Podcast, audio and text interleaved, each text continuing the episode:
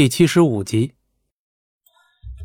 曹帅，这家伙伤势未愈，如果想干掉他，由您来简直是名正言顺，而且这是您唯一能够在他这些老部下面前立威的机会。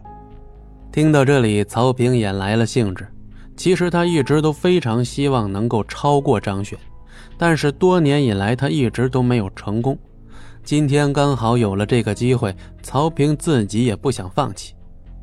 难道是你怕了吗？张璇悠闲地站在一边，抬起头，缓缓地朝后面看去，似乎已经不将面前的曹平当做了对手。这种态度让曹平更加抓狂。我又怎么会害怕你呢？今天我就让你看看，究竟谁才有资格做这个地方的大帅。哼，走吧。我记得里面好像有个演武场吧？当然有，今天这片演武场就是你的葬身之地。曹平心中已经是抑制不住的激动，他对于张璇有着深刻的怨恨，现在这种怨恨终于有朝一日能够爆发了。最好的一点就是现在张璇旧伤未愈，简直是天赐良机呀！今天一切都要结束了。看着自己送上门的张璇，曹平已经忍不住内心的窃喜。大帅，您的伤势没问题吧？哼，打他。五成实力够了，张璇，今天我倒是要看看你这五成实力究竟是怎么打我的。你可不要在这几百位兄弟面前丢人呐！那你就好好看看，好好学学吧。张璇走上擂台，跟曹平遥遥相望，台下的人都屏住了呼吸。本来应该是热闹的场景，现在整个现场落针可闻。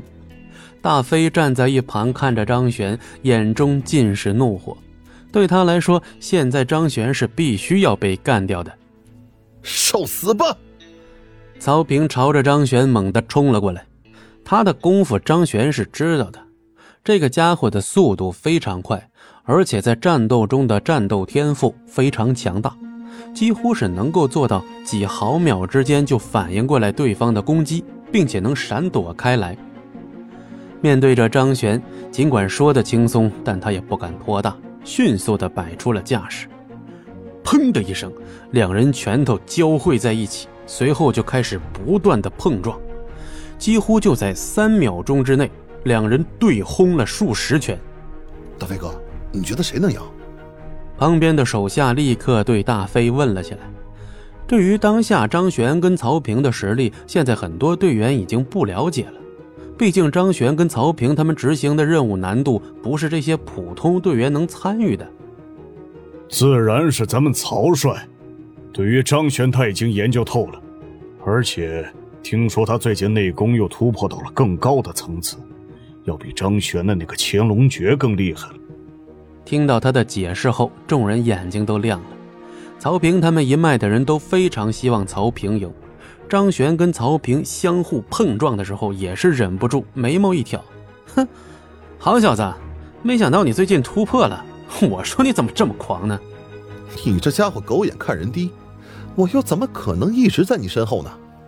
曹平的嘴角扬起一抹残忍的微笑。本集播讲完毕，感谢您的收听，我们精彩继续。